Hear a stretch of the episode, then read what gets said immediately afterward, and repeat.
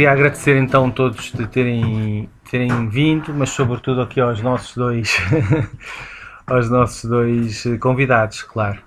Nós temos também, é, era uma das coisas que nós aqui na livraria fazemos sempre eventos e desde o início eh, que queremos, temos este desejo que, que, os eventos não sejam só em torno de, de livros, de, de, de literatura, Uh, portanto, a nossa ideia de ter a livraria como ponto de encontro, debate e informação era, era, era poder-se expandir mais do que os próprios livros da literatura, se bem que cá também haveria livros sobre a, a Argentina e o, e o próprio Andrés também, não sei se o Sérgio já publicou, mas há livros disponíveis cá em Portugal. Disponíveis não sei, mas quando, tem, quando tem o seu nome. Há disponíveis, no... mas não são sobre a Argentina. Estão disponíveis. Não, não são sobre a Argentina. Mas, e foi daí que veio a ideia da, de fazermos o, o debate sobre a situação na Argentina, mas já temos feito outros debates. Nomeadamente, por exemplo, agora fala-se muito das questões da, da, habitação e tudo mais. Nós aqui temos, se formos juntar os vários debates e conversas que tivemos aqui sobre as questões da habitação, já temos ali algum património quase estava para, para publicar um livro. Um, Sobre a Argentina, eh, uma das coisas também, se calhar vocês não sabiam, uma das coisas que também começou também nos a chamar a, situação, a chamar a atenção é que nós temos aqui na livraria alguma ligação à Argentina, porque temos o temos na verdade duas autoras, dizer uma, mas duas nós também editamos alguns livros não somos propriamente uma editora, mas somos uma livraria que edita livros e, portanto, a Júlia Barata é uma portuguesa que está a viver na Argentina e, e, fez connosco dois livros, um já está esgotado, mas o outro até está aí, que é a Gravidez, que é precisamente quando ela vai para a Argentina e descobre que está grávida e, portanto, é o diário dela da gravidez na Argentina, é uma coisa que depois vos posso mostrar, oferecer, aliás. Um, e também através dela uh, também temos um livro para crianças, uh, também de uma autora argentina, que também vos posso, posso mostrar e dar. E o, e o, e o nosso designer gráfico que nos faz as capas da maioria dos livros, faz aqueles cartazes que a gente põe, os bonecos da internet, também é argentino, pronto, também também nos pediu agora um aumento da avença por causa da situação na Argentina e tudo mais mas sobretudo, uh, pronto, falou-se bastante do, durante da, da, Argentina da situação económica, política e social da Argentina na altura das eleições. Uh, depois houve a segunda volta, aquela, aquela, aquela expectativa de que ia ganhar uh, aquela pessoa de que, que falava com os cães e por aí fora, pá, pá, pá, e depois de repente, pronto, passou-se para outro assunto, como é normal nestas, nestas bolhas mediáticas. De vez em quando aparecem alguns, algumas notícias cá em Portugal sobre, sobre a Argentina, mas há um, um grande desconhecimento e pensámos que, que isso seria interessante aqui para os nossos leitores, para nós, para, para os nossos eh, frequentadores da livraria poder ter um debate mais, mais informado, uma conversa mais informada sobre o que é que se está a passar uh, e o que é que se passou na, na, na, Argentina. Pronto. Também outra ligação que temos à Argentina, aqui um amigo da livraria, o Julian Perlman, uh, o pai dele, que está aqui connosco, o, o Sérgio, uh, é argentino, veio viver para, para a Bélgica, exatamente fugido da, ditadura argentina, não, não, não, é? não, não, não, não, fugido, mas, mas migrou por essa altura, sofrido, e é economista e, portanto, uh, uh, também acho que estará mais do que qualificado para nos ajudar aqui a compreender a, a situação e foi o, o, também o Julian que, que nos sugeriu porque é que não uh, uh, convida o Andrés Malamud, que é investigador, a viver cá em Portugal, não é? apesar de dar aulas. Uh, dar aulas em várias universidades na Europa e também na América Latina, não é? Uh, e o Relief facultou-nos o, o, o, o, telefone e, e, o Andrés aceitou o convite. Agradeço muito aos, aos dois por terem vindo. Um, e pronto, e passávamos já à, à, à questão, se calhar fazíamos como habitual, os dois convidados faziam uma intervenção inicial e depois havia direito a, a outras intervenções e a perguntas e tudo mais. Uh, mas se calhar o ponto de partida podia ser este, precisamente fazermos um bocado o ponto de situação de como as coisas estão, porque realmente as eleições foram já há alguns meses e, como eu disse, a impressão que eu tenho, também posso não ser a pessoa mais atenta, mas a impressão que eu tenho é que a partir daí pouco se soube. Quer dizer, sabe-se que a situação não melhorou, mas também ao mesmo tempo está-se na expectativa de que realmente as coisas não podiam melhorar de um dia para o outro.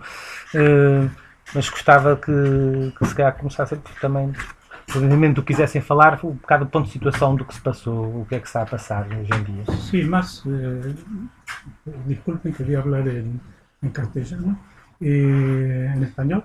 Eh, no soy especialista en Argentina, soy más bien especialista en economía pública, pero siempre fui interesado en, en temas de de Argentina, cosas que entiendo, cosas que no entiendo, de, cómo funciona eh, mi país, lo que fue mi país hasta hace 50 años, cuando me fui de Argentina. Y eh, para mí siempre es una paradoja, ¿no? porque hace ya, desde que tengo uso de razón, Argentina siempre estuvo en crisis, también lo, vivimos siempre, y entonces eh, la preocupación es qué es lo que sucede, cómo hay otros países que entran en un círculo virtuoso y empiezan a crecer y, la gente sale de, la pobreza y todo va bien. Y Argentina da la impresión hace 50, 60 años que eh, involuciona, que, le va mal cada vez que, intenta hacer algún, nuevo proyecto.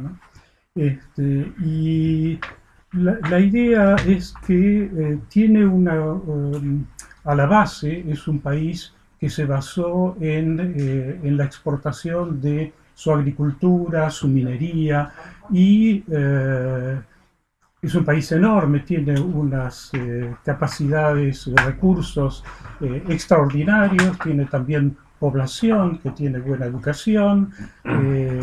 si piensan, por ejemplo, la pampa húmeda, que es la zona más rica, la tierra más rica, son 600.000 kilómetros cuadrados, es, inmenso, es riquísimo y eh, sin embargo es un país, fue rico en algún momento, la, a principios del siglo XX, hasta, hasta principios del siglo XX, y después entró en una crisis.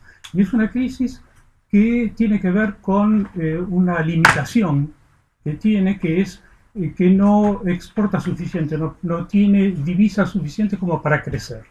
Es como si ese sector que fue creado de una manera muy especial porque eh, hay una concentración, hubo una concentración muy muy grande de la tierra. ¿eh?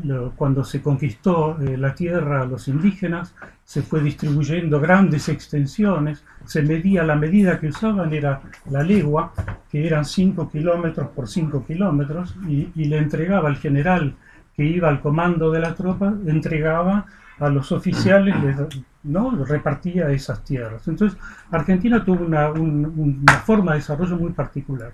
Después, a fines del siglo XIX, principios del siglo XX, atrae a mucha gente, es una gran inmigración, yo me acuerdo, era niño y en la escuela teníamos que eh, saber eh, recitar el preámbulo de la Constitución que decía a todos los eh, habitantes del mundo que quieran venir a vivir a nuestro país. Entonces Argentina efectivamente recibió una inmigración muy importante, creció muchísimo la población y para allá, para los años 30, 1930, empiezan estas crisis, son eh, crisis del sector externo, quiere decir que no logra tener eh, los medios para crecer, no tiene las divisas para crecer, para invertir y y son eh, crisis recurrentes, van cambiando gobiernos.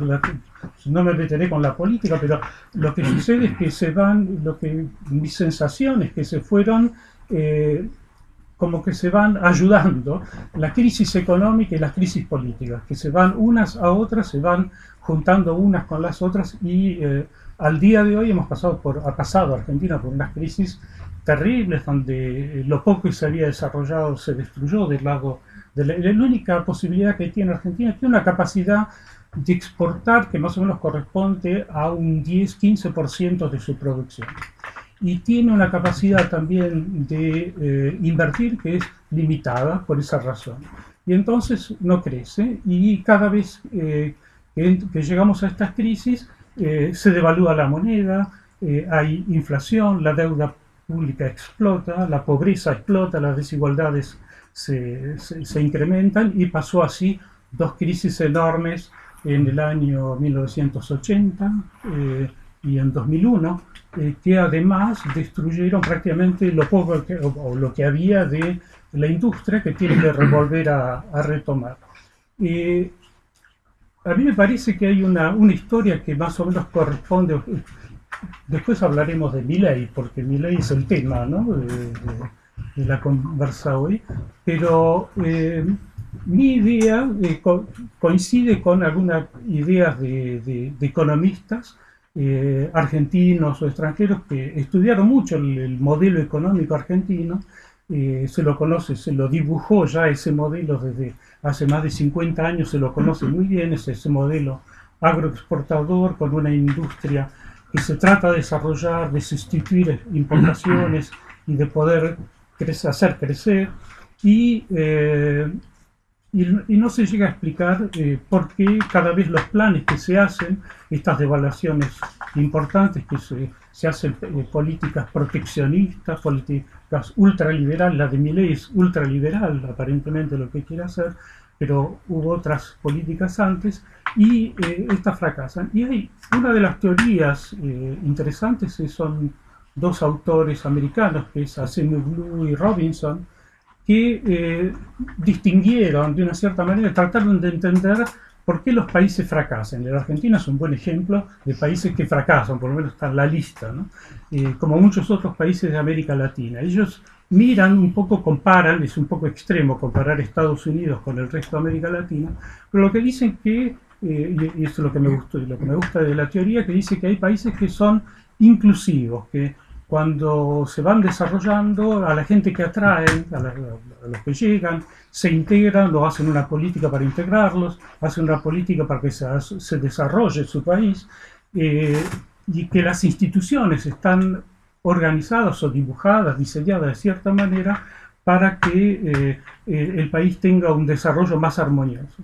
Y lo distinguen de los países que se fundaron en unas políticas o instituciones que son extractivas, ¿no? Y entonces Argentina cae en ese, en ese grupo, ellos lo, lo, dicen, Argentina está en ese grupo, lo hacen mirando eh, qué tipo de modelo de desarrollo elige Argentina, que fue esto del agroexportador, extracción de minerales, extracción de cosas. Yo lo miro desde el día de hoy, que la Argentina ya tiene otro nivel de desarrollo, creció un poco y demás, y estamos en el siglo XXI, y lo que veo es que sigue habiendo una tradición extractiva, en el sentido de que eh, hay problemas eh, muy grandes, hay problemas de eh, un mercado de trabajo que es más del 50% es informal, hay problemas de evasión de impuestos que son generalizados, hay problemas de eh, corrupción muy grande que hubo con la nacionalización y después la privatización de empresas cada vez, eh, y que eh, es como si siguiera una tradición extractiva y no inclusiva. en vez de, ahí, vengo, me gustaría venir a, a mi ley, porque lo que dejó trascender de, de, las medidas que toma Millet son básicamente una devaluación importante que va a traer un golpe de inflación muy grande, pobreza, no sé cómo hacer, va, tiene que reducir el Estado, el Estado es muy pobre, por momentos es pobre el Estado en Argentina, la, población es más rica que el Estado. Y eh, la cuestión es si eh, va a haber medidas, hay, hay, algunas medidas, yo he leído las... Eh, eh, a pesar de, eh, por fuera de lo que es el personaje, de cómo se presenta y las cosas que dice que va a hacer, hubo un proyecto que fue a, ser votado en las cámaras de diputados, de senadores, está en el Congreso y se debate, donde a mi, entender había algunas cosas interesantes. ¿eh? Por ejemplo, hay un problema en Argentina que son cómo funcionan los sindicatos, las obras sociales, la salud. En Argentina tiene unos problemas muy grandes, el, hospital público que es pobre al lado del de, eh, el sector privado, eh, eh, el dinero de, de, las obras sociales para mí desaparece, hace 50 años se le dio las obras sociales, que es el sistema de salud, se lo dio a los sindicatos y eso eh, quedó en manos de los sindicatos, donde hay eh, dinastías eh, familiares que perduran, los sindicalistas, es toda la cuestión del peronismo alrededor de esto, que son personas riquísimas y que y se sospecha muy fuerte de que son esas el dinero que, que, normalmente se tenía que utilizar en salud fue a parar a, eh, manos de ciertas personas o hay, mucha corrupción. Eh, esa es mi visión, pero como decía antes, soy un amateur, no soy un, especialista de la Argentina. Y, y, para mí la idea es que eh, también lo que sucedió, pero eso es la política, el enfrentamiento entre el peronismo, el radicalismo, la derecha, en Argentina, muchas veces los últimos, por lo que se ha visto en los últimos años, eh, se ha preocupado más de, la discusión política, del el enfrentamiento, del poder, la toma del poder, que de las preocupaciones de la gente. Y un poco, para mí, la consecuencia de todo esto, lo que observamos, la, eh, el hecho de que se votó a mi ley de la manera que se hizo es un poco una respuesta que le vino a los políticos de eh, dónde estaban, ¿no? Porque de repente es una, eh, como, no sé, algo que les explotó a la cara.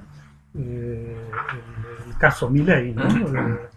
no sé lo que va a pasar, yo tengo bastante temor porque el personaje es un poco impredecible eh, no hay un programa, como decía antes, no es un programa, eh, es un programa que se repite, que ya hubo otros eh, parecidos, ahí al de golpe hay unos matices, algunas cosas. Se podría pensar que podría llegar a funcionar, pero ya pasaron dos, tres meses, el periodo de vacaciones en Argentina, la inflación sigue muy fuerte y lo que está pasando es algo bastante trágico, que es que eh, tiene que reducir el Estado, que tenía un déficit muy grande, lo que significa eh, que las provincias van a quedar más pobres. Las provincias, por razones políticas, eh, hay muchos empleados públicos, quiere decir que van a tener que despedirlos.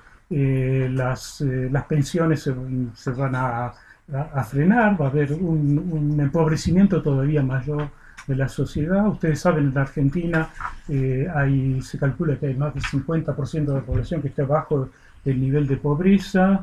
Eh, mismo en la ciudad de Buenos Aires, que es una ciudad muy rica, hay sectores de la ciudad, uno le parece, nosotros estuvimos hace poco con mi mujer, es como si estuviéramos en Nueva York, pero muy cerca están las villas miserias, que son los, los franceses dicen los las favelas argentinas, y es muy chocante, muy, muy fuerte. Este, ¿Qué va a pasar con todo eso? No, sé. Eh, bueno, pero es una, una, visión un poco personal. Sí. Y la primera vez que me toca hablar de Argentina en público, siempre, siempre, sí, sí, siempre, puedo hablar con la familia, de ahí viene el hecho de que te invita, que, que, la sugestión, pero bueno. Genial. Bueno, en Argentina hablar con la familia significa pelearse. Ah, sí, sí. No, pero en esto es muy. No, no, no, acá no tenemos kirchneristas. Yo tengo la mía. Claro, sí, sí. No, genial. Bueno, voy a presentar el caso argentino basándome en todo lo que explicaste súper bien. Pero empiezo diciendo que no es que mi ley habla con los perros, habla con el perro muerto, que es más difícil, que tiene mérito que a veces no se le reconoce. Pero voy a empezar con cinco antagonismos que sirven para entender el caso argentino desde Europa. Y el primero es que cuando se elige a mi ley, hace tres meses, con el 56% de los votos, todo el mundo en Europa me daba el pésame. Ah, ¿Sí? Falo portugués. Sim, sim, Se puder falar sim, português era melhor, mas. É, então, então, começo por cinco antagonismos. O primeiro é que aqui em Europa parecia uma tragédia La victoria de Milei era el fin de Argentina. No queremos llegar ahí. En Argentina había un entusiasmo, una esperanza que no era similar al mundial por poco, ni al Papa, que fue un mundial también porque ganamos esa posición no Vaticano contra un padre brasileño. un Z. Então é importante isto. Aqui era uma desgraça, uma tragédia, era o fim do país. Lá na Argentina, finalmente vamos libertar-nos destes tipos que nos trouxeram até aqui. A segunda questão, tudo o que dizia, é mesmo assim, a Argentina é um processo de involução. a un premio Nobel en Economía, Simón Kuznets, nos pronunciamos así, que falaba en cuatro tipos de países no mundo. Os países desenvolvidos, os países subdesenvolvidos, o Japão e a Argentina. Ya lo sentí. Caso especial. O Japão não tem nada, não tem território, não tem recursos naturais, mas tem muitos japoneses que trabalham duro. A Argentina tem muito território, tem muitos recursos, mas não tem japoneses. Mas a pergunta é esta. É a Argentina um caso especial pelo fracasso? Ou foi um caso especial pelo, pelo sucesso? Se nós olhamos para a América Latina, não há nenhum país desenvolvido. Se nós olhamos para a Europa, não há nenhum, Europa Ocidental, nenhum país não desenvolvido.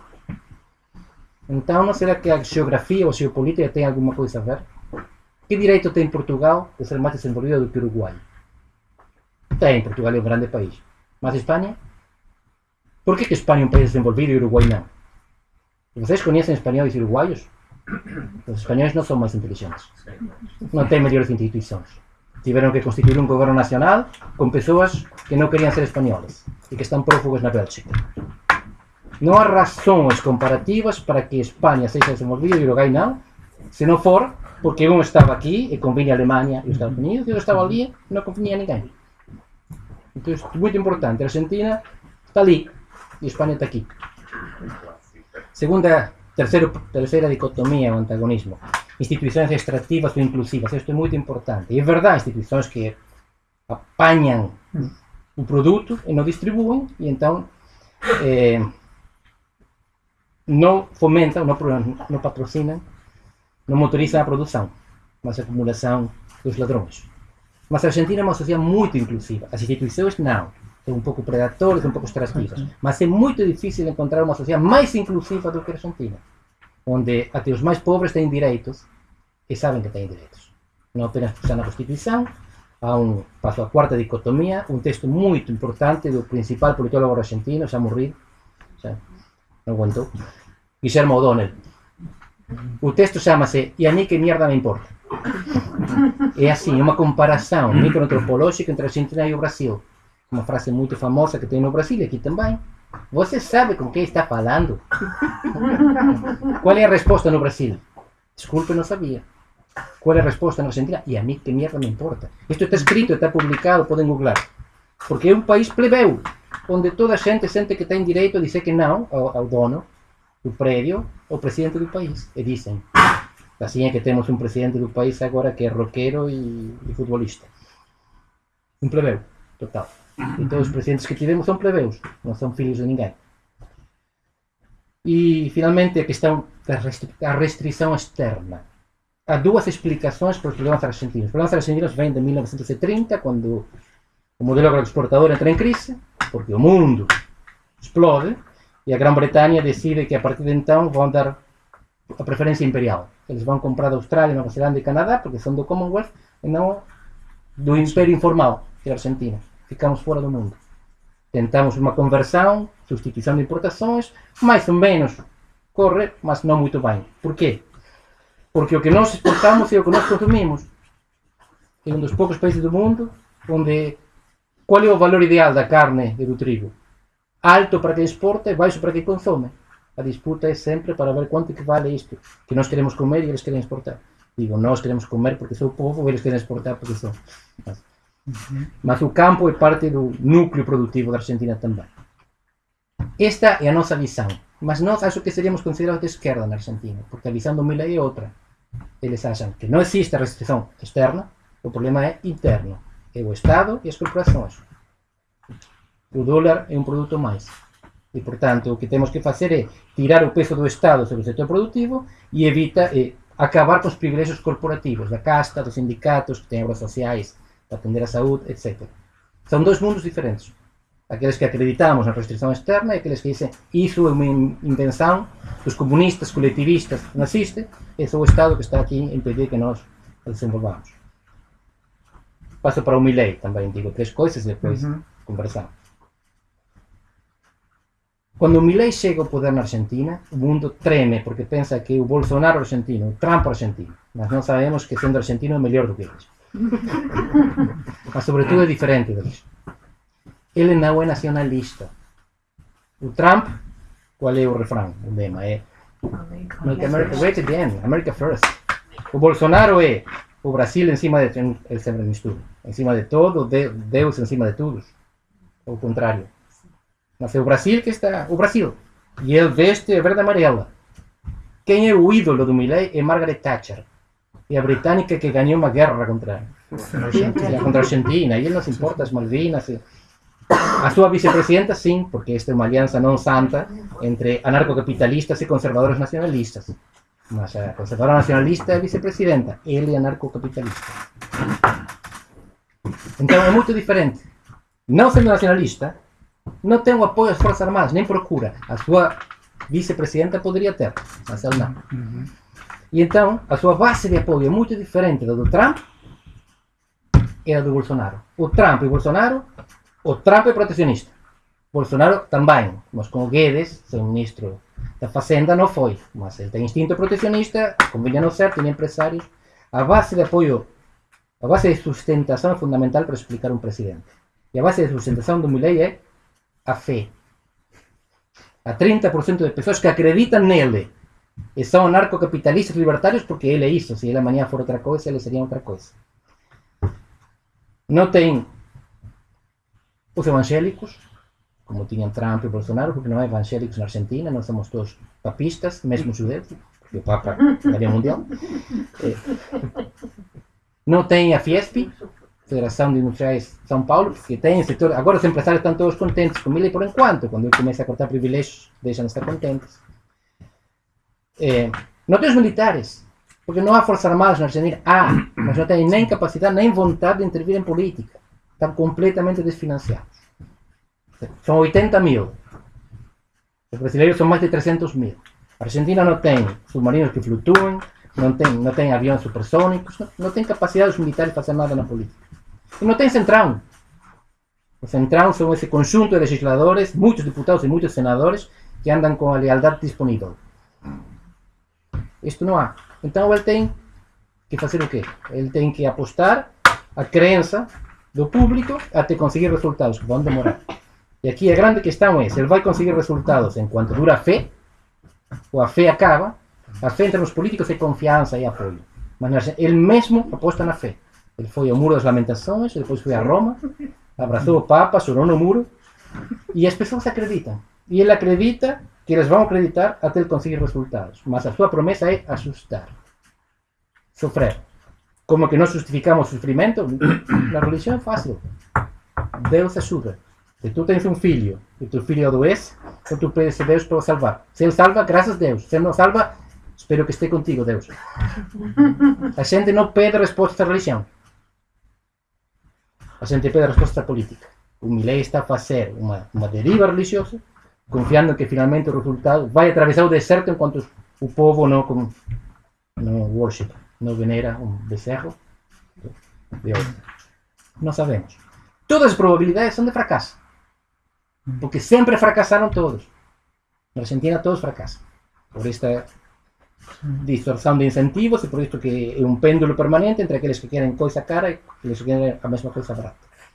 Mas ele não podia ganhar.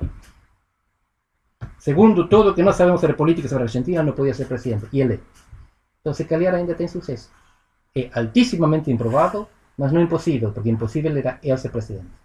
Isto que estamos a ver é um laboratório, uma experiência a céu aberto, que nunca ninguém viu na história, como ele próprio disse, é o primeiro presidente liberal libertário na história da humanidade. Mais o mundial que ganhamos. Mais o mundial. Ok, não sei se se alguém quer a partir de agora também fazer alguma intervenção, alguma pergunta aqui aos nossos convidados para, para continuarmos. Eu só acho uma coisa muito estranha, olá, boa, boa tarde. É porque é que a Argentina não fez como a, a Islândia e não disse não pagamos ao FMI, não pagamos ao Banco Mundial e vamos começar um fresh new start, não é? do, do início. Não percebo porque é que não fizeram isso.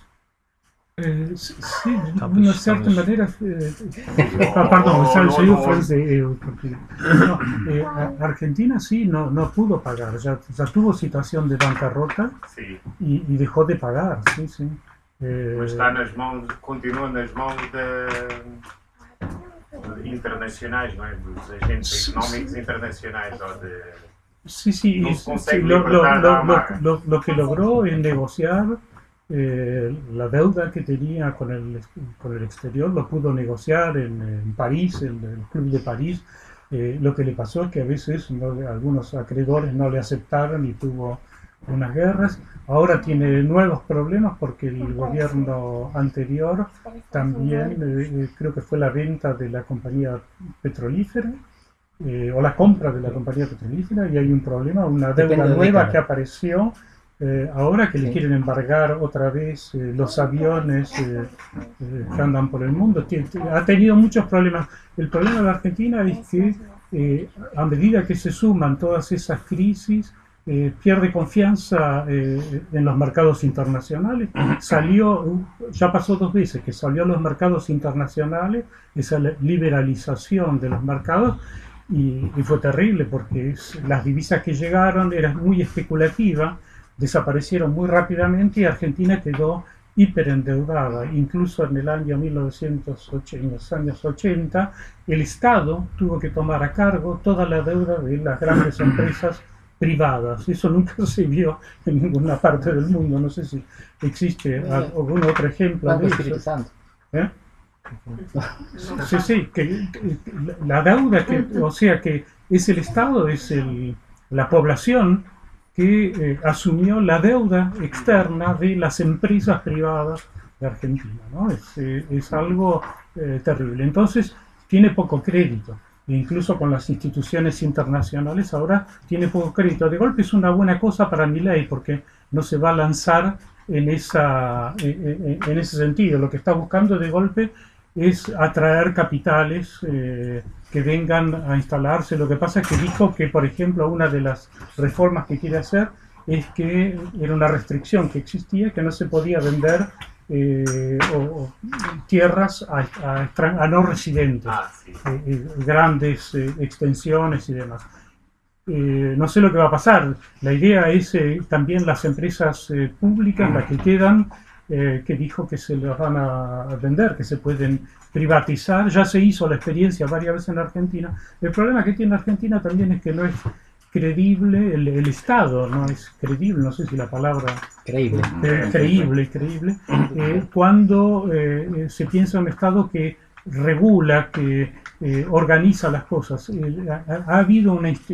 Argentina ha privatizado ya empresas de servicios públicos en la época, en 19 1990, con el menemismo, las empresas estaban muy privatizadas y se crearon agencias de regulación, quiere decir que son las agencias con las cuales las empresas de servicios públicos discuten los precios, discuten cómo funcionan, porque tienen, son monopolios, en realidad son monopolios.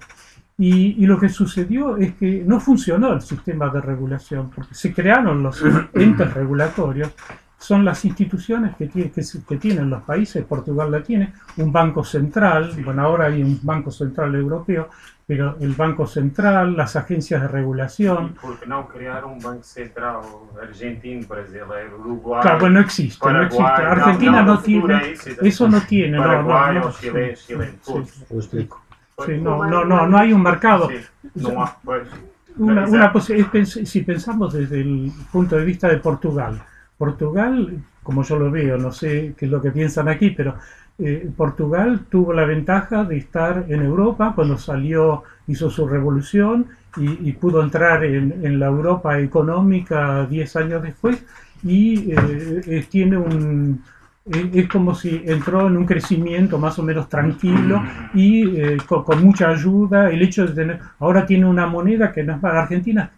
Milei quiere eh, adoptar el dólar, Eh, pero no está en un mercado eh, de países que adoptan la misma moneda como fue aquí, que hubo un consenso, por lo menos se creó un banco central donde Portugal está representado en el Banco Central y tiene por lo menos algo para decir con respecto a esa moneda. Argentina, Milei lo que propone es simplemente pasemos al dólar. La gente le van a decir eh, las cuentas en los bancos, ahora usted tiene tantos dólares y, y bueno, no sé qué va a pasar con la gente que no tiene dólares. ¿no? Parece que hay mucho dinero que circula en Argentina, pero todo el mundo lo usa como, eh, como ahorro, como para tesorizar, y no se lo lleva al banco, porque eh, lo que pasó en el año 2001 es que los depósitos que, estaban en dólares en los bancos fueron transformados en pesos, que hubo un, problema también de credibilidad del sistema financiero. Hay un problema de credibilidad del país, hay un problema de credibilidad también del, con las instituciones. eh, y, y bueno, lo que quería decir es que no hay la- a- a- acá se conoce o se, hay- hay- hay- se puede pensar en la independencia de ciertas instituciones como los bancos centrales, las agencias de regulación, la justicia, que es independiente. En Argentina, por lo que se ve, cuando hay cambios de gobiernos, los, los mismos procesos que están, en- es lo que yo veo desde aquí, ¿eh? Entonces, seguramente mejor. Los, aquí los mismos, lo- estás aquí también, pero más seguir más largo. Es, que- es que directamente los procesos, no, no ha, habido, pro- ha, ha habido muchos casos de corrupción, cientos de casos que han saltado. Corrupción, casos de Aquí corrupción. también, ¿eh? Eh, sí, aquí también, También. pero, pero hay un problema de escala, perdón, hay un problema de escala. La corrupción en Argentina, hemos tenido casos, había un caso que era la informatización del Banco de la Nación Argentina, que tiene como 2.000 agencias en todo el país. Y era un, eh, eh, un contrato con IBM de 500 millones de dólares. Y parece que en el camino se perdieron varios cientos de millones de dólares. Son, eh, la, la escala de, es, muy, muy grande. Y lo que digo es que después hubo, ha habido muchos juicios. Y esos juicios eh, terminan, no hay, no, no hay penalización, no, no, no, es muy creíble también el sistema judicial, porque pasando los gobiernos, van pasando de un lado al otro también los jueces.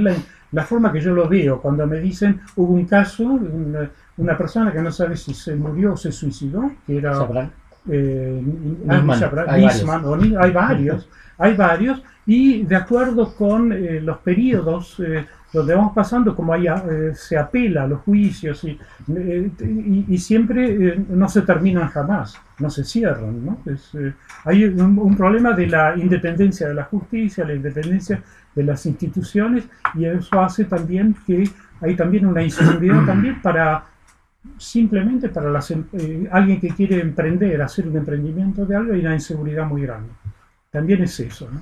que las instituciones no son inclusivas, como decíamos antes. Perdão, O, mas se calhar, não sei se há mais pessoas que. Muito breve, porque é muito interessante sim esta Central. questão da dívida com o Fundo Monetário, do, da moeda comum e do Banco Central. São números. Uhum. Este número, conseguem ver. É muito claro, verdade? 6 mil. Seis. Sim, para mim é um 9. Dois. É um 9. Sim. Este é Europa e América Latina. Primeiro Fundo Monetário. Quando vocês, portugueses, foram ao fundo, é porque, não- eu vou ser grosso com os números, não conseguiam ninguém que empreste privado. Uhum. E, portanto, vão para o fundo. E o fundo perdem dinheiro, porque no mercado privado conseguiam por 2, 3%, no fundo monetário 5, 6. Quando a Argentina veio ao fundo monetário, é porque não consegue privados. Os privados emprestavam 15. Hugo Chávez emprestava 15% à Argentina. O, o fundo empresta muito menos. Para a América Latina, ir para o fundo é uma solução. O fundo, o fundo empresta muito mais barato que o mercado. É o contrário com a Ok, Europa. ok, Sim? ok. Então, a Argentina, se a Argentina precisa dinheiro e não tem, tem que pedir. Senão, faz o quê? Se pede ao fundo é melhor do que pedir a qualquer outro. Igual fomos à bancarrota, não, não tínhamos dinheiro para pagar o fundo várias vezes. Mas a questão é essa, o fundo monetário é sempre demonizado pelos opositores, pela esquerda. Na América Latina é uma solução. Na Europa também, só que é uma solução cara. Na América Latina é uma solução barata. Segunda questão é a moeda. Porque não temos uma moeda comum? É Porque não temos Alemanha. Nós tivéssemos Alemanha. Temos o Brasil, que é muito simpático. Embora Lula agora esteja a comprar problemas. Mas há duas razões para nós não termos uma moeda comum. A primeira é que não há marco. O euro é um marco camuflado. A Alemanha disse, vocês cumprem com estas condições, então eu empresto a minha moeda. E os países acei- aceitaram, se não aceitam têm que sair. A Grécia, Portugal tiveram a desvalorização interna, os nossos salários foram reduzidos 23% nominal para não sairmos do euro. Na Argentina as pessoas preferem incendiar, incendiar a casa de governo. Mas o Brasil, mesmo que o Brasil tivesse uma moeda forte, por que vai emprestar a Argentina? Por- que? Estão loucos? A Argentina é muito melhor em futebol e a religião. Mas economia, ninguém. Ao Paraguai. Por quê? Não há nenhuma razão para um país sério partilhar a moeda com a Argentina. É uma loucura. Eh, a Alemanha aceitou partilhar sua moeda com a Itália porque condicionou a Itália. E porque se não querem, ficam de. Mas... E finalmente, a questão do Banco Central é uma questão que eu não, não, não, não vou entrar em questões técnicas ainda menos de economista, mas uma área monetária ótima. É bom ter uma moeda comum quando comerciamos entre nós. Os europeus comerciam entre, entre eles. Dois terços do comércio exterior europeu feito com europeus. Primeiro sócio parceiro comercial de Portugal é um europeu, segundo também, terceiro também. O primeiro sócio parceiro comercial do Brasil é a China. Então, o Brasil, se tem uma moeda comum, prefere que seja com a China, para que com a Argentina? Eles têm soja, nós temos soja. Eles têm minério, nós não, mas nós temos carne, que é melhor do que eles. Mas eles comem a dela, que é mais dura. Então não compram. Não precisamos da moeda comum. Então, não convém, ninguém não, é só- confia. não era só moeda, era, era uma Mercosul como se fosse a União Europeia. não é? Claro, mas o Mercosul é, é, é E muito importante. calhar, era o, o objetivo mais final da coisa. É verdade, as quatro etapas de integração são a livre comércio, união alfandegária, mercado comum, Exatamente, união, é. exatamente. Mas nós não somos nem, não sei se vocês viajaram pelo Mercosul, nem zona de livre comércio. Pois Vocês para ir à Turquia precisam de visto, europeus, nós argentinos não. Mas não têm que abrir o carro, não têm que mostrar a mala. Se vocês vão da Argentina para o Uruguai, têm que mostrar a mala. Tem que mostrar a mala, e tem que mostrar o documento. Não há Schengen, não há Erasmus, não há Euro, Ah, não. é tudo mentira. É tudo mentira. Mas não há confiança entre esses países. Mas isso e é, é- pois, Sim. casa Não, do futebol, não é? Brasil e Argentina é Uma longa futebol. tradição, não tem só a ver com o futebol. Já nem discutimos sobre isso depois do último Mundial, primeiro Argentina, segundo França. Exato. Não, mas a questão é que não convém, se, se, se convisse, como se conjuga esta Conviesse. obrigado. Se conviesse, se calhar pensávamos a questão técnica, mas não convém. É mais barato pedir o fundo, é mais simples ter comércio com outros. A União Europeia, eu dizia, tem dois terços do comércio interno. E o Brasil, com o Mercosul, deve ter 6% agora. Do- Sim, já, te- já teve 13. 10. 13 era o, total do Mercosul. Tem- Os carros que producimos são carros protegidos. A única coisa que está protegida aí são as coisas que não, coisas incompetentes. O mercado industrial de carros no Mercosul, nós não podemos exportar carros que são muito horríveis. No, pero eso son, es- es- É, é protecionismo. Sim. ah, sí, pero son las mismas empresas. que producen- São as empresas europeias que vêm Internacional. produzir, como que se chama, Ch- chassos, Chasse. no Mercosul. O México exporta carros para os Estados Unidos. Os Argentina e Brasil exportam carros entre si. Exportam, producem Sí, conjuntamente. como- como- É comércio administrado, nem sequer é comércio livre. É, é, tudo o que nós dizemos é mentira. Por isso, que não é por isso. O acordo entre o Mercosul e a União Europeia seria, muito brutalmente, não é isso, mas vacas por carros. Europa compra as nossas vacas, nós compramos os vossos carros. É mais complexo do que isso. Mas não vai acontecer. E não vai acontecer, e isto é muito importante, não por culpa do Brasil nem da Argentina, mas por culpa da França e seus 10 amigos e os tratores que, que foram para a rua nas últimas semanas. É por culpa da Europa. A Europa é mais protecionista do que o Mercosul. Só que é mais rica. E enquanto, enquanto o gordo emagrece, o magro morre de fome. Esse é o problema. Mas a Europa tem piores políticas do que o Mercosul nesse aspecto. Assim vai correr com o tempo. Desculpa, eu gostaria, de, por causa de, disto da, da Argentina, o que me traz aqui um pouco é, é isto que está a viver atualmente, que é, e é há alguns um paralelismos entre a Argentina que veio, vejo eu, não é? Enfim, mas não tenho toda a informação. Falou-se aqui da, não, que existe uma imprevisibilidade e ele não tem um programa. Mas eh, quantas pessoas é que leem programas políticos, quantas pessoas é que se preocupam com a ideologia? Já há uns tempos atrás começou-se a dizer que não havia ideologia, não é? Portanto, depois eu vejo aqui os jovens, foi uma notícia que eu tive sobre a- os jovens cada vez mais aderirem a esta, ao Milley. Eu fico surpreendido que eu vivo numa utopia achando que cada vez mais acesso à informação, cada vez mais educação, os jovens eh, perceberiam que está pela frente. E em Portugal temos esta situação de se dizer que o Chega também tem cada vez mais jovens deslumbrados com esta situação.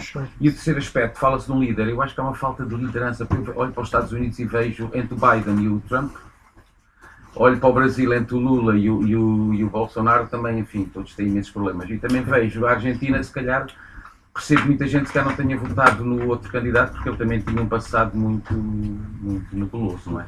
Quer dizer, eh, pronto, fala um pouco sobre isto. São coisas que me atormentam, não é? Mas não sei se há outras, outras perguntas e outras intervenções antes de. Eu, eu tinha uma pergunta que é, é também perceber melhor a ideia do Milley, o Milley, a ideia da, da, da desvalorização da moeda, não é? que vai favorecer as exportações, é, é, mais do mesmo. Como é que ele consegue tra transformar a entrada de divisas em progresso tecnológico, em industrialização? Qual é a ideia dele que não seja desvalorização e reduzir o Estado, mas como é que isso depois leva ao crescimento? Não sei se há mais questões. Eu, uma das, uma das uh, dúvidas que tenho realmente é isso, é a Argentina parece, um, parece mesmo um outro mundo, um país muito distante. É, um, sobre o panorama político, ou seja, parece que uh, não, não há esquerda na Argentina, não é? Portanto, as eleições foram disputadas entre este entre este Milley e, a, e pelo que eu percebi, mais ou menos a, a direita.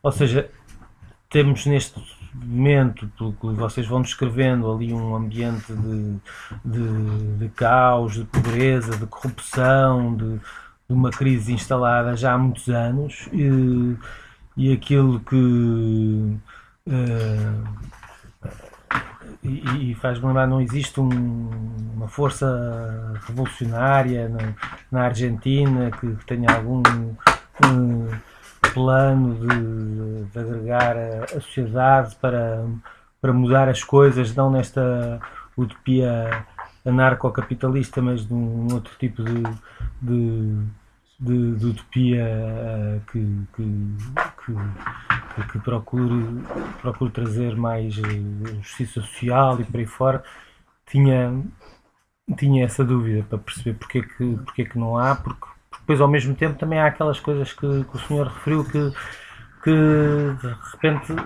de repente há grandes manifestações e por aí fora e o presidente tem que sair de, de, de helicóptero não é? do, do, do palácio, mas depois nunca há aquele, aquele aquele, uh, aquele momento em que de repente começam a construir alguma coisa de novo, não é? Parece que se volta ao... E então queria, queria tentar perceber essa situação na Argentina. Mais questões? Sim, outra. Não sei se é uma pergunta, mas o que quer, quer dizer quando dizem que não é previsível?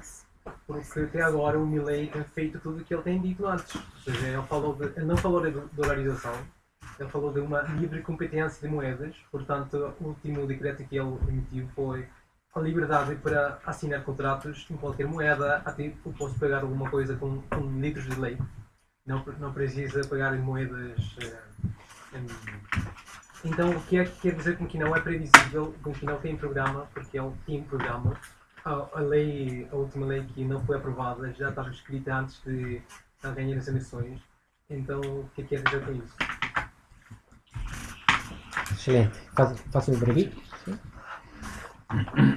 E depois, se calhar, então, depois, depois ainda fazemos uma última ronda. Vamos cortinas, então, pois, pois. cada uma das perguntas, mas são muito boas. Mas começo por isto. A Argentina é um país estranho ou extraordinário, não por ser um país que falha apenas, mas por ser um país que falha e tem sucesso ao mesmo tempo. A Argentina tem a taxa de homicídios mais baixa do continente, com exceção do Canadá. Tem 4 mortos cada 100 mil habitantes por ano. Estados Unidos tem 6. O Uruguai tem 10. O Brasil tem 20. Eh, o Equador agora tem 70. 17 a 70. A Argentina tem um, e há 15 anos que se reduz com todos os governos, ano a ano, a taxa de homicídios. Há naturalmente mais suicídios do que homicídios, como quase qualquer país desenvolvido, e muitos mais acidentes de trânsito do que homicídios.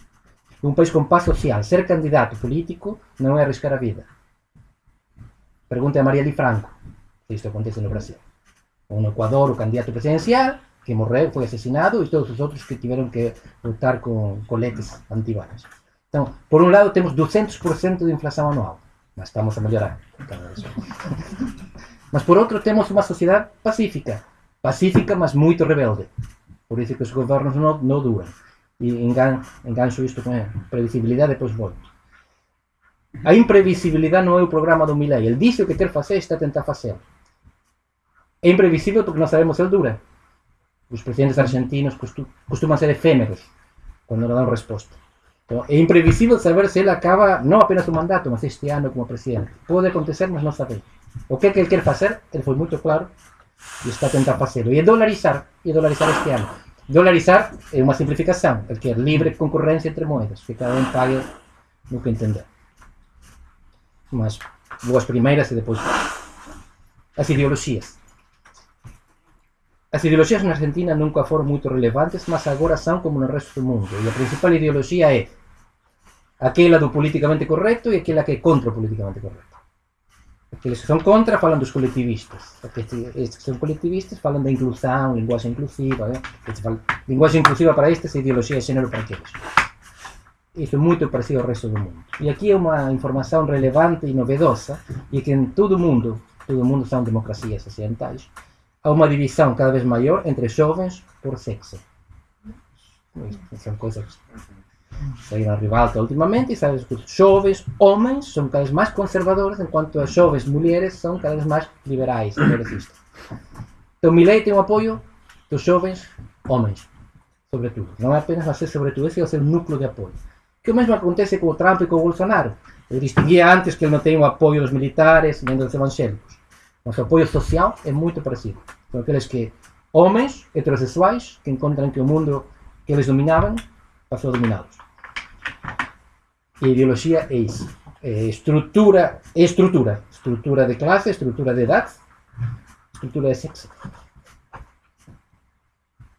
O programa do Milley, encadeio com o que perguntava o Juliano, ele não tem um programa de industrialização, desenvolvimento, progresso. Ele tem um programa de libertação. Ele acha que são indivíduos livres que constroem a economia e o Estado que trava. E, portanto, ele o que quer é que o Estado não trave. Depois o país exportará ou produzirá. Mas também não apoia. Não, não, Não. horror, Não, nada, nada, o nada. Para o problema. Estado é anatema. O Estado é tudo o contrário. Que seja... E tem razões para pensar assim. Argentina tem 11 unicórnios. São empresas de alta tecnologia que valem mais de mil milhões de, de dólares. Argentina é o único país em desenvolvimento que vendeu tecnologia nuclear a países desenvolvidos. Reatores nucleares da Austrália, Holanda. Tem muitos nichos. Tem o Balseiro, que é um instituto de alta tecnologia, onde formam engenheiros nucleares. Ele acredita que libertando as forças produtivas dos indivíduos livres, então a Argentina desenvolve-se. O problema é o Estado, o Estado não é a solução. Aí, ao contrário do kirchnerismo, que acha que o, Estado que te salva. Posso concordar ou não, mas ele acredita nisto. Política industrial, nunca jamais. E a questão que colocava Bernardino, que é muito engraçado e eu agradeço, porque há pessoas que pensam que o kirchnerismo era de esquerda. O candidato do kirchnerismo, Sergio Massa, era o homem da embaixada dos Estados Unidos, tem todas as Wikileaks disponíveis para quem queira ouvir. O seu contato direto dos Estados Unidos é Rudolf Giuliani. Esse, esse era o candidato de esquerda do kirchnerismo. era, não era peronista. É peronista. É peronista. O- tudo aquilo que, que o Sergio falava de privatizar e nacionalizar, tudo, tudo foi sempre o peronismo. Uma década nacionaliza, outra década privatiza. E, entretanto, cada vez mais. É tudo racional, mas é micro-racional. É normal. É isso. Mas a previsibilidade tem a ver com a possibilidade de ele concretizar o que prometeu. Não, não com que ele acredita. Ele acredita.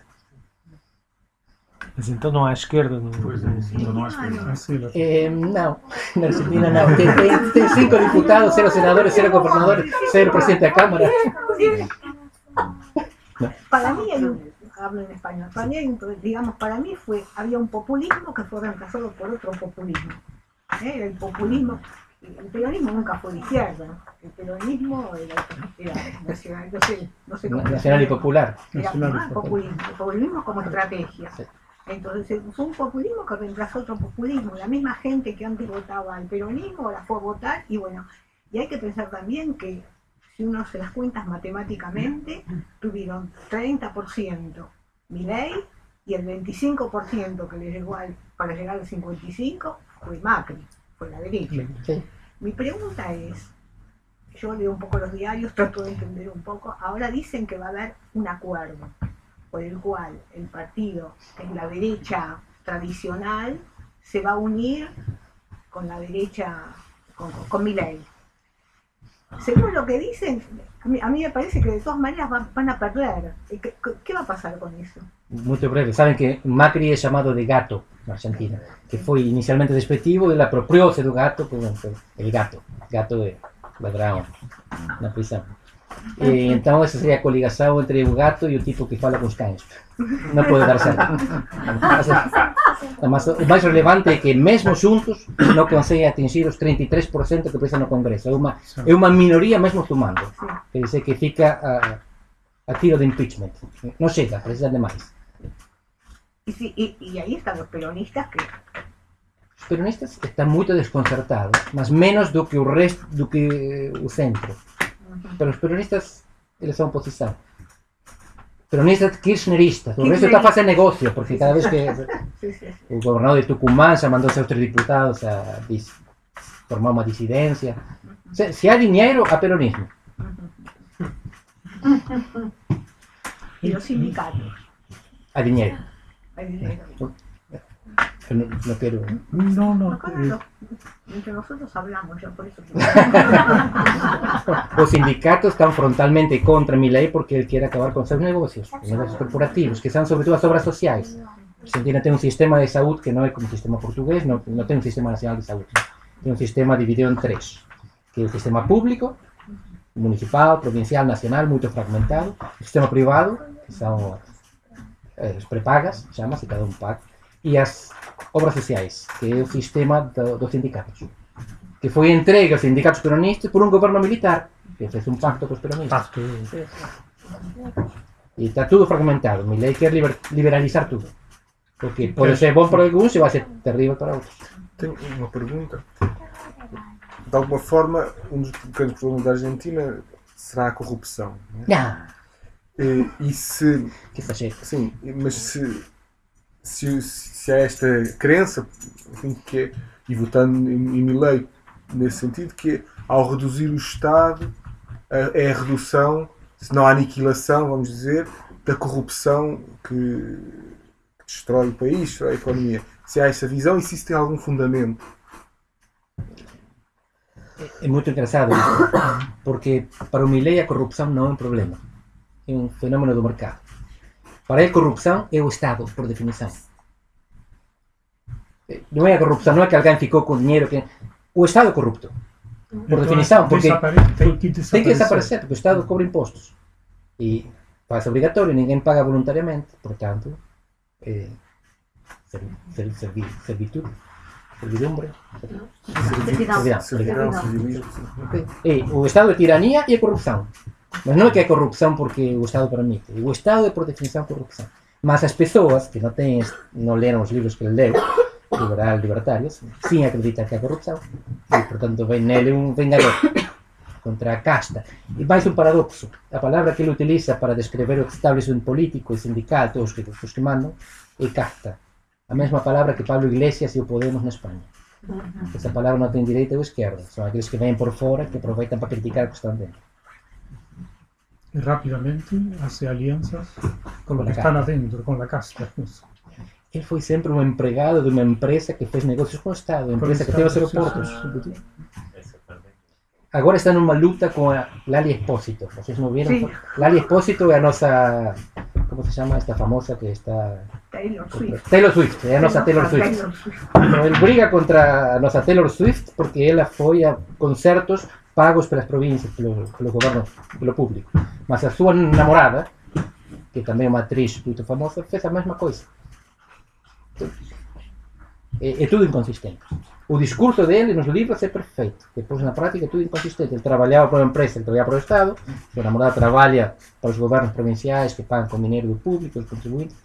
Porque o mundo, o mundo tem Estado, tem impostos. Otra pregunta. El problema, bueno, es mi ley. Si mi ley fracasa, el problema es la vicepresidenta. ¿Qué, qué pasa? Yo no conozco muy bien el sistema de Argentina. Si, si mi ley se tiene que ir, se vuelve loco. Ujú. Y sube, Se vuelve.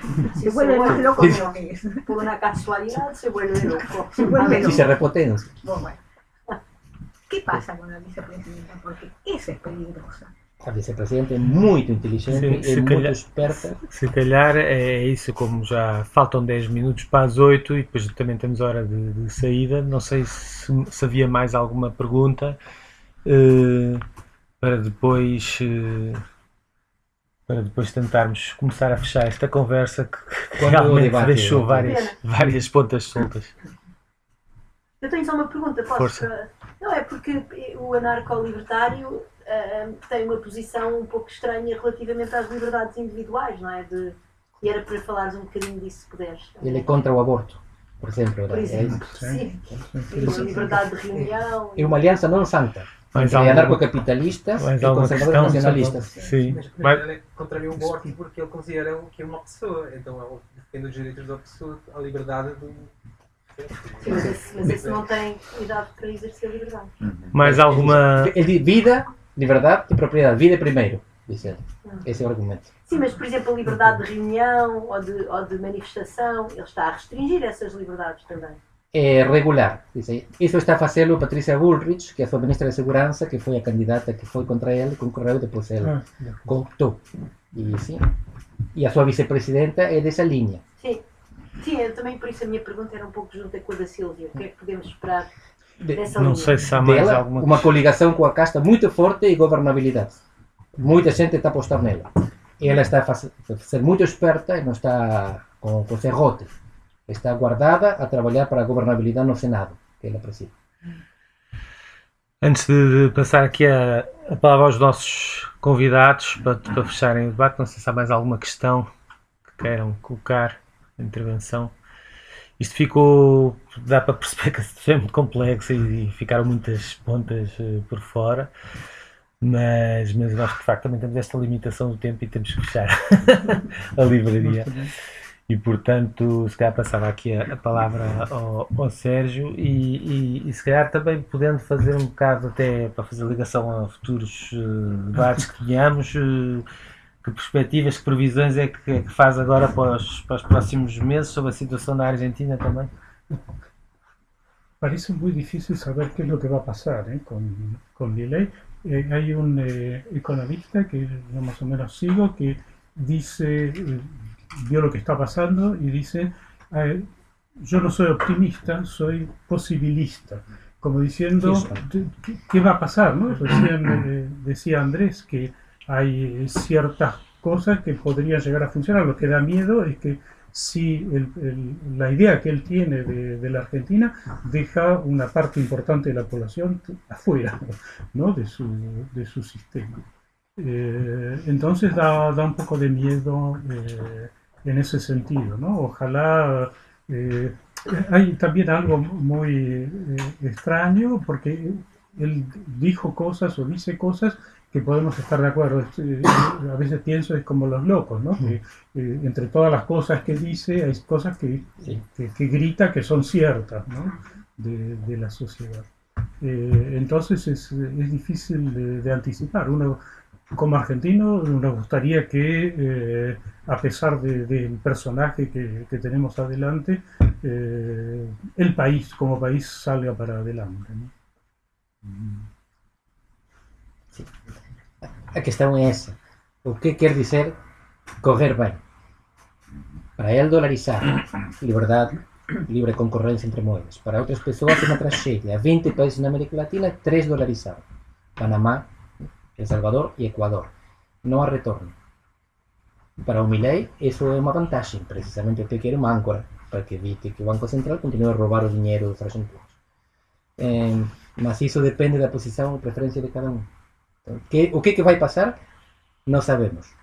Mas se correr bem, a partir de junho, ele diz que estará em condições de dolarizar. Porque a partir de maio, a Argentina vende a safra, tem dólares, e com dólares Sim. o Estado pode começar a pagar salários. Que, que a ideia da dolarização, o livre concorrência, não é apenas que cada um possa comerciar na divisa, no dinheiro que quer, mas que o Estado pague nessa moeda. Sí, también. Se ele consegue durar até maio, junho, então ele tem chance de ter sucesso. O seu sucesso, se calhar, não é o sucesso de, da metade do país. No. Mas ele foi eleito democraticamente, o resto fez asneira, e agora vai pagar por isso. E esta hipótese que, que aquela senhora estava a levantar dele de sair e, e, e, e assume o- a vice-presidente. O vice-presidente é uma pessoa muito hábil. Com... Na Argentina, os vice-presidentes acabam mal. O contraste com o Brasil os Estados Unidos, onde acontece o contrário. Nos Estados Unidos, em 200 anos, houve nove pres- vice-presidentes que viraram presidente, no Brasil, oito. Na Argentina, o vice-presidente dimite-se tradicionalmente antes do que o presidente. E o contrário. Mas esta sabe isso. Então, o que está a fazer é, é investir e esperar. Se- Sem trair. Ela pensa que se ele durar, ela dura como vice. E se ele cair, ele está aí como roda de auxílio. E há muita gente que está a apostar nela. A começar pelo Macri. Assim, e o Partido Militar.